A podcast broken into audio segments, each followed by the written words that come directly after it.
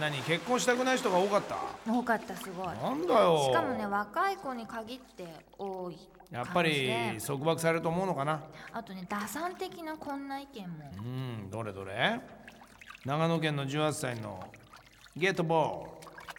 日本の将来に望みが薄いので国籍を取るためフランス人と真剣に結婚したいですでもフランス人の10人に1人が毎日髪の毛を洗うらしいんですよね毎日風呂に入る人も少ないらしいですし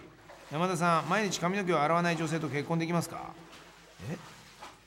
毎日髪の毛洗うらしいって書いてるじゃんこれ洗わないんでしょじゃ10人に1人しかあ洗わないああそういうことってかじゃないほとんどの人は洗わないってことそう確かにそれはあるねフランスの人水道事情があの昔のあのマンションっていうアパルトマンが築100年とか300年とかのがパリとかザラにあって水道がすぐ止まったりするからあよくそうか言ってみればそういった文化的なものを残すということはどういうことかというとそういったそうイいンうことフラも整ってないってことかだからすごいお部屋とか寒いしあ俺そういうこと考えたことなかった確かにああいうとこ行くとねみんな女の人はいいってわけよヨーロッパ最高よねとか建確か築に様そ式うなんだがけど中身見てみろってことだ築がすごい100年ではザラだかやらっぱり俺はダメだ嫌いだなんでい私かねは大好き大っ嫌いだ俺はフランスパンは好きだようんフランスパンは大好きだうんピザも好きだピザではもフランス全じゃ然フランスにない行きよたいとかイタリアに行きたいないなエスカルゴはカタツムリだろ美味しいよ他に食いもんあんだろワイン美味しい ようワインはなうんだって他でも飲めるもんオーストラリアだって今うまいもん軽いもんなニュージーランドだってでも美容ワインとかフランスが多いよこれね日本に将来にね望みが薄いって言うけどねうんそんだったら今だったらもっとね違う海外俺はおすすめするねどこ特にねうんあのこう下の方ね今ねオーストラリアとかニュージーランドはそれ最近調べてんだけど、すごかったよ失業保険が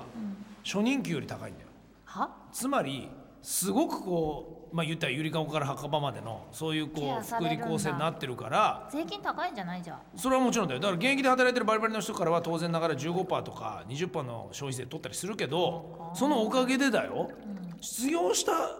らみんな失業しても何ともないわけじゃあ失業しまくりだしまくりだけどでもだからといってじゃあみんな仕事を辞めて失業だけって言ったらそういう感覚になってないわけよちゃんとモラルが行き届いてるからそれは頑張って働く時代もありそして何か不良のこういうそういうことがあって何か失敗したりとか、ね、体が壊れちゃってとかっていう時にもそういった手厚い介護はつ通常通り、まあ、しょまあ言ってみれば死ぬまで続くというかねへえだから当然そのかからないしね養育費も、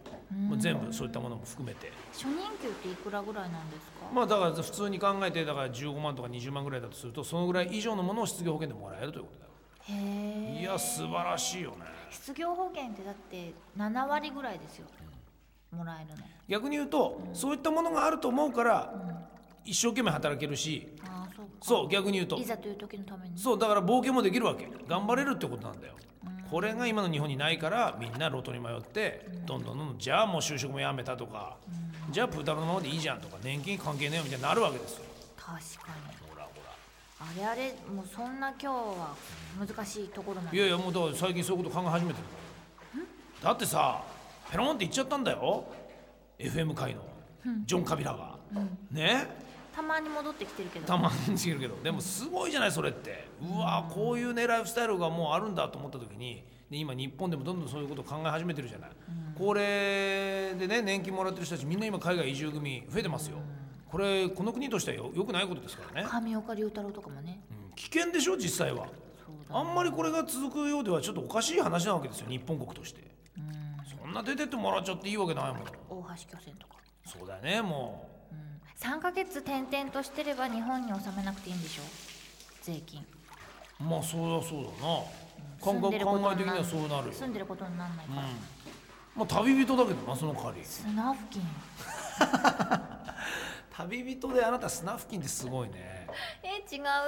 僕は旅人ルー大島だから どうしてだって言ってんだあの人本当に俺は旅人だってずっと言ってるからね